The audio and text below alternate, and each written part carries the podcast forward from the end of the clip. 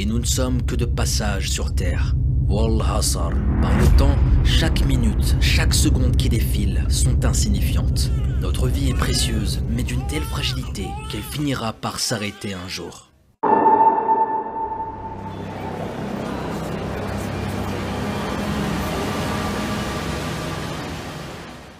Salam mon ami, j'espère que tu vas bien et que ta famille se porte bien.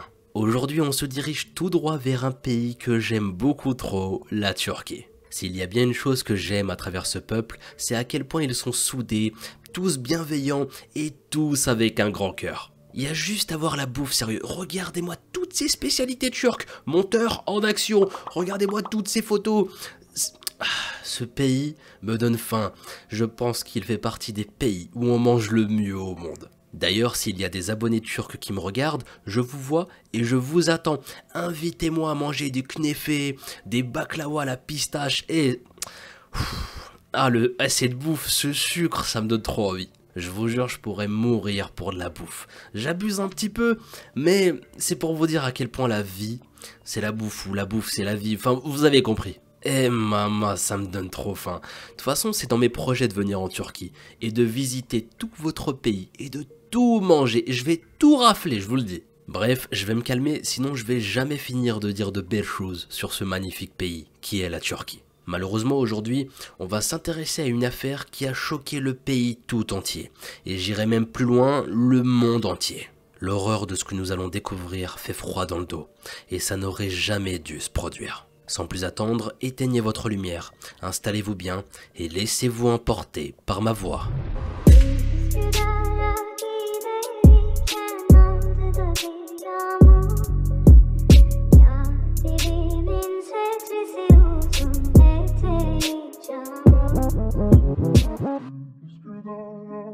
Comme je le disais tout à l'heure, aujourd'hui je vous emmène à 3000 km d'ici, aux confins de l'Asie et de l'Europe, en Turquie. Il y aurait des tas de choses à dire sur ce pays. Déjà, son territoire est tellement immense qu'il est frontalier avec pas moins de 7 nations.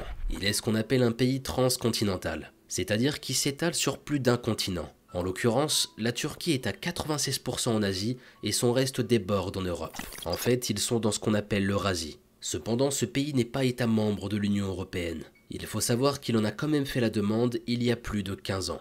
Son intégration est encore en cours d'étude. Les 84 millions de Turcs qui peuplent cette nation sont pour la majorité musulmans. Mais il y a aussi des athées, des chrétiens et d'autres religions minoritaires. On dit des Turcs qu'ils sont généralement de bons vivants, accueillants et qui aiment être entourés. Ils ont pour valeur le partage et la fraternité. Dans leur culture, le mariage est important, surtout du point de vue des anciens, qui peuvent facilement mettre la pression aux nouvelles générations. Un peu comme ici d'ailleurs. Le schéma études, travail, mariage, enfant est quelque chose de relativement important pour les parents. L'image en fait aussi partie. L'esprit communautaire y est très présent. Il fait généralement partie intégrante de la vie sociale turque. Par exemple, chacun connaît son voisin dans les villages et même dans certaines villes. C'est d'ailleurs dans une ville que nous allons nous rendre, celle de Izan. Elle se situe dans la province montagneuse de Biltis, à l'ouest du pays. Nous sommes en Turquie orientale, au début de l'automne 1993. Les températures sont douces et agréables, et les habitants en profitent pour sortir avant que l'hiver pointe le bout de son nez. Surtout que là-bas, lorsque le froid est installé, ce sont des tonnes de neige qui peuvent tomber. Donc autant vous dire que là, il fait super froid et ce que tu préfères, c'est rester chez toi devant Netflix à regarder l'une de mes vidéos, par exemple? Enfin, je suis pas sur Netflix, mais bref, on se comprend, sur des vidéos YouTube ou sur Netflix. Bref, parmi ces villageois, il y a Sidik et Sefika Gültegin, un couple aimant qui attendent un heureux événement. Elles attendent une petite fille. Elle voit le jour au sein du foyer familial un vendredi 1er octobre. Son nom est Pinar, Pinar Gültegin. La famille Gultegen est ce qu'on pourrait qualifier de traditionnelle. Madame Gultegen est mère au foyer, tandis que son mari travaille pour subvenir aux besoins de sa famille, qui s'agrandit peu à peu avec l'arrivée de Sibel. C'est la sœur cadette de Pinar et son frère Vedat. Pinar est décrite comme une jeune fille enjouée, sérieuse et studieuse. Elle fait la fierté de sa famille. En grandissant, Pinar quitte sa Bitlis natale pour Mugla, à plus de 1500 km. Là-bas, elle rejoint la faculté des sciences économiques. Elle a développé une personnalité sociable et elle sait comment se faire des amis. Elle a également des traits d'humour qui la rendent attachante et elle est très à l'écoute des gens qui l'entourent. Toujours souriante et prête à s'amuser, Pinard aime se détendre après une longue semaine d'études en allant prendre un verre au bar. Mais bien élevée et ayant le sens des responsabilités, elle n'oublie jamais de prévenir sa famille quand elle rentre tard chez elle. Et pour vous dire, elle les prévient alors qu'elle n'habite même plus avec sa famille. C'est pour vous dire à quel point elle était bienveillante et prévoyante. Aujourd'hui, une jeune femme entre 26 et 27 ans, elle habite désormais seule dans une petite maison. Elle réside dans le quartier d'Akiaka, tout près de la côte. Là, c'est sa dernière année avant d'entrer dans le monde du travail. Dans sa tête, elle est pleine de projets et de rêves. Et quand elle le peut entre-temps, elle va voir sa famille à Istanbul. Nous sommes dans le courant de l'année 2020. De temps en temps, Pinar se rend avec ses amis dans un pub, dans le centre de Mugla, dans le Jujeb Bar. Rendez-vous de nombreuses personnes, il est dirigé par un homme, Jemal Metin. Et ce patron que vous voyez là sait comment faire plaisir à sa clientèle. Comme lui, son bar est toujours accueillant et les gens se sentent à l'aise. Souvent, après que Pinard ait passé une soirée là-bas, même seule, elle envoie un petit message de remerciement sur la page Instagram de l'établissement. De fil en aiguille, soirée après soirée, Pinard et Jemal apprennent à se connaître et au bout d'un moment, ils finissent par s'échanger leur numéro de téléphone pour parler directement. Le feeling avait l'air de bien passer. Par la suite, Jemal affirmera que Pinar et lui ont entamé une amourette. Il est important ici de souligner que c'est la version de Jemal, donc elle est à prendre avec énormément de pincettes. Car que ce soit du côté des amis de Pinar ou de sa famille, aucun d'eux n'avancera que la jeune femme avait une quelconque relation avec cet homme. Ou alors c'était une relation à sens unique, mais ça, nous y reviendrons. En tout cas, si jamais il y avait bel et bien une relation plus qu'amicale entre eux, c'était quelque chose de plutôt problématique. Car Jemal est un homme marié. Et ouais, là on touche quelque chose de plutôt très sombre. Un homme marié qui va voir ailleurs. C'est je pense la pire chose qu'une femme redoute envers son mari. Qu'il la trompe alors qu'ils sont mariés. En termes de vice, on est très très haut. Enfin bref, parlons un peu de ce Jemal. Né en 1988, Jemal Metin est un homme de 32 ans en 2020 et père de deux enfants. Il est marié et il est encore en couple avec sa femme au moment de sa rencontre avec Pinar. Et comme Pinar, il est né en Turquie et il a grandi dans ce pays. Mais lui, il est né dans une famille qui manquait trop de moyens pour lui permettre d'intégrer l'université. Dès qu'il était en âge de travailler, Jemal quitte l'école pour exercer divers petits boulots comme chauffeur de camion, ouvrier dans le bâtiment, etc. Cette ambition de gagner de l'argent très tôt, de se démerder et avoir de quoi manger, était beaucoup liée à son contexte familial. Ses parents ont toujours travaillé très dur pour s'occuper de ses frères et sœurs comme de lui. Mais malgré ça, le quotidien pouvait tout de même refléter des conditions financières précaires. Alors Jemal utilisait ses revenus supplémentaires pour aider sa famille. Avec ces quelques informations sur l'enfance de Jemal, on peut s'imaginer que ça n'a pas dû être facile tous les jours dans sa vie. On va pas se mentir, Jemal a eu un comportement courageux pour son jeune âge. Mais je vous arrête tout de suite. On va éviter de trop lui donner de qualité ou de lui donner des éloges. Parce que malheureusement, on va voir que certains individus peuvent très vite changer. Et ça va être son cas. Comme nous le disions dans une affaire précédente, ne jamais faire de conclusions hâtives sur les personnes. On ne sait pas quand débute exactement la fréquentation entre nos deux protagonistes, Jemal et Pinar. Mais ce dont on est sûr, c'est qu'ils s'envoient régulièrement des messages sur les réseaux sociaux, et que Jemal semble réellement intéressé par elle. Et ce malgré le fait qu'il soit déjà en couple et avec deux enfants. Cependant, selon les proches de Pinar, celle-ci n'entretient pas vraiment une relation amoureuse avec lui. Ils se côtoient, c'est vrai, mais l'information que ce soit réciproque, bah, on le sait pas, tout simplement. Rien nous informe que ça va dans ce sens, donc c'est un peu bizarre. Peut-être parce qu'effectivement, seul Jemal est intéressé, ou peut-être au contraire, parce que Pinar est intéressée, mais qu'elle souhaite rester discrète, pour que la femme de Jemal ne se rende compte de rien. Mais ici, on ne peut rien affirmer. Quoi qu'il en soit, selon Sidi Gultegin, le père de Pinar, sa fille reçoit beaucoup de messages de ce monsieur, c'est ce qu'il a remarqué. Pour lui, cet homme s'apparente même à une sorte de stalker. Il serait constamment là à essayer d'attirer son attention. Sidique le père raconte que son comportement était devenu tellement lourd que sa fille aurait carrément décidé de le bloquer sur tous ses réseaux. Peut-être que c'était pour une autre raison du point de vue de Pinard. En tout cas, se retrouver dans cette position n'aurait pas du tout plu à Jemal. La liaison aurait pu s'arrêter ici, mais non. Face à cette attitude, dans la tête de cet homme, un mécanisme se produit. Un instinct primaire, sombre, qui semble se réveiller. Son orgueil l'envahit, puis le manipule. Il refuse de ne pas avoir le dernier mot dans leur histoire, si on peut l'appeler comme tel. Alors il donne rendez-vous à Pinard pour discuter une bonne fois pour toutes de leur relation, pour mettre enfin les choses au clair, et elle accepte. D'ailleurs, une petite anecdote au sujet de Pinard. On retrouve parmi ses amis un certain Batuhan Altin, un garçon qui travaille dans le domaine de la vidéo. Avec elle comme actrice, Batuhan tourne en 2019 un court métrage promotionnel pour le tourisme dans la ville côtière. Sur fond de filtre noir et blanc, on peut voir la jeune femme se promener dans les rues et au bord de l'eau, avec le sourire aux lèvres. Elle affiche un air heureux et semble épanouie. Cette vidéo sera rendue publique un peu plus tard. Mais aujourd'hui, malheureusement, elle n'est plus visionnée dans un but publicitaire. Lorsqu'on la recherche sur Internet, les sites qui proposent ces quelques secondes de contenu le font plutôt pour lui rendre d'une certaine façon un hommage. Vous allez comprendre pourquoi. Nous allons passer maintenant au récit d'un destin tragique, celui de Pinar Gultegin. Nous sommes le 16 juillet 2020, en début d'après-midi. Sibel est au téléphone avec sa sœur Pinar. Ils discutent un peu, se racontent leur vie, puis Pinar raccroche et se prépare pour sortir. Elle a un rendez-vous à une quarantaine de minutes de chez elle, dans le centre commercial de Mentessi. Arrivée là-bas, elle rejoint un homme, c'est Jemal, et ils discutent. Jemal lui propose de venir discuter chez lui, ce qu'elle accepte. Ou peut-être que c'était prévu dès le début. Toujours est-il que c'est la dernière fois que Pinard sera vu par quelqu'un d'autre que Jemal. Ce jour-là, elle cessera de répondre au téléphone, laissant amis, famille sans nouvelles. Et comme on le disait plus tôt, c'est quelque chose qui ne lui ressemblait pas du tout. D'autant plus qu'elle avait une relation fusionnelle avec sa sœur cadette, si belle.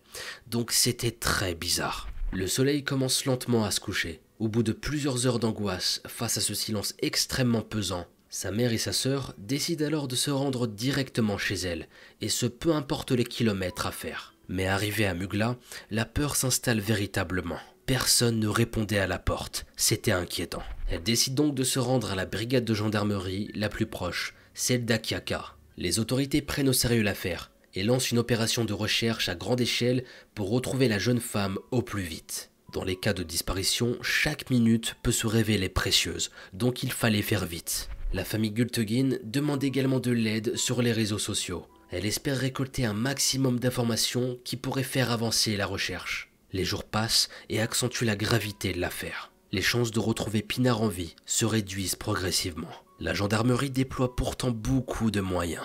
Elle crée une liste de ceux qui la connaissent, à partir d'enregistrements téléphoniques et de comptes de médias sociaux. Elle consulte les informations de plus de 100 personnes qui étaient les plus proches de Pinard quelques jours avant le meurtre. En plus de ça, des équipes passent des heures et des heures à examiner des centaines de caméras de surveillance. Plus de 2000 heures d'images selon la presse. Le but, retracer un itinéraire et retrouver Pinard ou sinon ne serait-ce que remarquer un comportement suspect. Cela va prendre du temps, mais quelque chose est peut-être retrouvé. Sur l'un des enregistrements, celui d'une station-service, on distingue un homme en train de remplir des bouteilles d'essence à la pompe. Et comme il vient juste de mettre du diesel dans sa voiture, ces bouteilles ne sont peut-être pas pour lui. Au fil de l'enquête, la police détermine que Pinard se serait rendu dans un centre commercial proche de la ville. Elle aurait rejoint un homme là-bas. On ne sait pas trop de quelle manière il est identifié, mais les soupçons se portent sur Djemal Metin. Il est interpellé et devient le principal suspect de l'affaire. Lors de son audition, il prétend être l'ex-petit ami de la jeune fille. Mais ça s'arrête là. Il ne l'a pas vue depuis quelques jours et comme sa famille, il n'a plus de nouvelles d'elle. Sa déclaration est notée, puis il est relâché. Les jours continuent de passer et la famille de Pinard demeure dans une attente indescriptible. C'était très dur pour eux. Personne ne mérite de vivre tout ça. La police a commencé depuis quelque temps des recherches dans les zones forestières, au cas où quelque chose ou malheureusement quelqu'un serait retrouvé. Et c'est le cas. Dans un secteur boisé autour d'une ferme dans le quartier de Yarkesik, dans le district de Mentes, à à peine une demi-heure d'Akiaka, une macabre découverte est faite. Un vieux baril brûlé et recouvert de béton, jeté dans la nature. On décide de l'ouvrir à l'aide de ciseaux électriques. La tâche est longue et compliquée. Mais la police a vu juste à l'intérieur, un corps sans vie. C'est celui de Pinar Gultegen. Meskina, cette pauvre femme, a été retrouvée dans un baril. Comment on peut être aussi inhumain et faire de telles choses sérieux? Je vous jure, ça me dépasse. C'est inimaginable. Là, nous sommes le 21 juillet. Dans toute la Turquie, c'est l'effervescence, puis le choc. Pinard a été assassiné, cela ne fait aucun doute. Une expertise médico-légale est menée, faisant avancer l'enquête à pas de géant. Un géant qui allait bientôt écraser de tout son poids celui qui essayait tant bien que mal de cacher sa culpabilité. Au bout de plusieurs mois, Jemal est de nouveau arrêté, puis placé en garde à vue. La police revient à la charge, mais avec beaucoup plus d'éléments cette fois-ci. Cependant, encore une fois, le patron du Juje Bar ne reconnaît aucune des accusations portées contre lui. Fort heureusement pour la justice, le travail d'enquête a payé. Les preuves se sont accumulées ces derniers mois, et Jemal se retrouve dos au mur. C'est terminé pour lui, et sous la pression, il finit par avouer son meurtre. Dans une nouvelle déclaration, il décrit ce qu'il a vécu. Petit disclaimer, précisons que c'est un récit très dur. Cet homme va rentrer dans les détails de ce qu'il a fait subir à Pinar Gultegen. Bien que cette chaîne est habituée aux histoires sordides, ce qui va suivre est très triste et très morbide. On parle ici d'une jeune femme qui a tragiquement perdu la vie. En racontant son histoire, nous souhaitons lui rendre hommage et montrer à quel point son agresseur était une véritable merde. C'est aussi une façon de sensibiliser sur ce que certains humains sont capables de faire. Écoutez attentivement ce que Jemal va dire. J'ai rencontré Pinard au bar où je travaille. Elle venait parfois seule et parfois avec ses amis. Elle m'envoyait des messages de remerciements sur Instagram. Ensuite, nous nous sommes donné nos numéros de téléphone et avons commencé à parler sur WhatsApp. Elle m'a dit qu'on voulait qu'on se voit, qu'on se retrouve le lendemain. J'ai accepté. Mon objectif était de mettre fin complètement à ma relation avec elle. Je suis allé la chercher vers 15h. Nous sommes rentrés ensemble à la maison. Sur place, je lui ai demandé ce qu'elle voulait de moi. Après qu'elle ait répondu, je lui ai dit que ça devait être fini. Elle s'est mise à crier et m'a dit Je vais le dire à ta femme. À l'écoute de cette intimidation, Jemal dit avoir paniqué et avoir vu rouge. Une dispute très intense éclate, et selon Jemal, Pinard l'aurait attaqué. Et voilà ce qu'il va dire. Elle s'est approchée de ma gorge, alors je l'ai frappée aussi. Elle est tombée par terre et s'est cognée la tête contre le sol. Je pense que c'était l'arrière de la tête. Un peu de sang a coulé, puis je l'ai frappée dans le visage à nouveau, alors qu'elle était au sol? Si je me souviens bien, je l'ai frappée une fois, puis j'ai réalisé qu'elle ne bougeait pas. Puis ensuite j'ai enserré sa gorge pendant environ 15-20 secondes. J'ai vérifié si elle respirait, si elle réagissait mais elle ne respirait pas. Je ne savais pas quoi faire ensuite. J'ai laissé sur le sol, puis j'ai attendu 5 à 10 minutes sans rien faire. J'avais tellement peur que tout le monde la découvre. J'ai pensé à ma famille, j'ai commencé à réfléchir à quoi faire. Remettons les choses au clair. Djemal a peut-être paniqué, mais lorsqu'il a serré le cou de sa victime, c'était pas pour vérifier si elle respirait, non. Il l'a bel et bien étranglée à mort. Mais ce n'est pas tout. Djemal est un menteur. Il a modifié la réalité en disant que soi-disant il voulait mettre fin à cette relation. Cette relation qu'il avait avec Pinard. En réalité, c'était elle qui ne voulait plus être contactée par lui après avoir découvert qu'il avait une femme. Pour résumer, Jemal voulait continuer ou reprendre une relation avec elle. Mais face à son refus définitif et sa menace de tout dévoiler à sa femme, il aurait pété les plans. Voilà ce que pensent les enquêteurs et ce qui figure sur la majorité des articles de presse tué sur un coup de sang, et ça c'est déjà quelque chose d'effroyable. Jemal avance savoir regretter son geste et avoir eu peur pour lui et sa famille. À aucun moment il ne parle de la famille de Pinard, ou ne serait-ce que d'elle-même. Mais son témoignage n'est pas terminé. Après qu'il ait réfléchi à ce qu'il fallait faire, Jemal a pris une décision, et elle implique de ne surtout pas alerter les autorités, ce qu'il aurait d'ailleurs pu faire lorsque Pinard s'était cogné. Eh bien non, Jemal choisit un autre chemin, celui de l'abject. Voici la suite de son témoignage. J'ai apporté un tonneau à l'intérieur de la maison. Je voulais mettre Pinard à l'intérieur, mais elle me glissait de la main. J'ai donc enveloppé sa gorge avec de la corde qui était là pour la maintenir stable. J'ai attrapé ses pieds d'une main et la corde que j'ai enroulée autour de sa gorge de l'autre main, et je l'ai mise dans le tonneau. À ce moment-là, il n'y a aucun signe de vie de sa part. Sa robe était maculée de sang à cause de sa blessure à la tête. J'ai ensuite essayé de brûler le baril à l'intérieur de la maison en jetant du bois dessus. La maison était remplie de fumée et j'ai emmené le tonneau du côté des toilettes. Mais le baril n'a pas brûlé à l'intérieur de la maison et la fumée continuait de remplir la maison. J'ai alors réalisé avec inquiétude que le baril ne brûlerait pas ici. J'ai donc laissé le baril sur place et je suis monté dans ma voiture pour acheter de l'essence avec le téléphone de Pinard. Je suis d'abord allé du côté des hauts plateaux autour de Pleasure Site et de là je suis revenu. Comme Pinard séjournait à Akiaka, j'y suis allé pour que son téléphone donne un signal là-bas. Quand je suis arrivé à l'intersection d'Akiaka, j'ai fait demi-tour. un ou deux kilomètres avant l'intersection, j'ai sorti la carte SIM du téléphone, je l'ai cassée en la mordant avec ma dent et je l'ai jetée par la fenêtre, pièce par pièce. Puis je suis retourné à Mugla. Pour finir, j'ai acheté de l'essence dans deux bouteilles d'huile de 1,5 litres et j'ai acheté du diesel pour ma voiture. Puis je suis retourné chez moi. Après être rentré, j'ai sorti le tonneau dans le jardin. Là, j'ai jeté des morceaux de bois dedans. J'ai versé de l'essence dessus et je l'ai brûlé. Voilà jusqu'où a pu aller l'esprit dérangé de cet homme, de peur de se faire prendre. La suite, nous la connaissons. Djemal finira par verser du béton sur le tonneau calciné, pour ensuite le cacher dans la forêt. Ainsi, il espère que personne ne pourra jamais tomber sur les preuves de sa folie meurtrière. Selon les autorités, la famille du meurtrier serait peut-être liée à cette histoire. Les enquêteurs pensent qu'ils étaient au courant des actes meurtriers du jeune homme, notamment son frère, lui qui aurait demandé ce que contenait le tonneau peu après que Djemal ait placé Pinard à l'intérieur. Le coupable est enfin entre les mains de la police, Djemal Meltin. Pour cet homme, ou plutôt ce monstre, il est l'heure maintenant d'assumer ses actes. Il est l'heure d'affronter les familles des victimes, les yeux dans les yeux. Il est l'heure de faire face à la justice. Le 20 juin 2022, devant la troisième cour pénale de Mugla, la voix du juge résonne. Pour avoir tué et caché le corps de Pinar Gultegen, Djemal Metin est condamné à la réclusion à perpétuité. Les preuves sont accablantes, le suspect a avoué. Il n'y a rien à ajouter, Djemal mérite son jugement. Pour le frère de Djemal, accusé de complicité, même jugement, perpétuité. Mais dans un coup de théâtre, la peine de Djemal et celle de son frère feront l'objet d'un appel par leur avocat. Il invoque la provocation injuste de son client, et cette demande est loin d'être anodine. Je vais vous expliquer ce qu'elle signifie pour que vous compreniez bien les enjeux.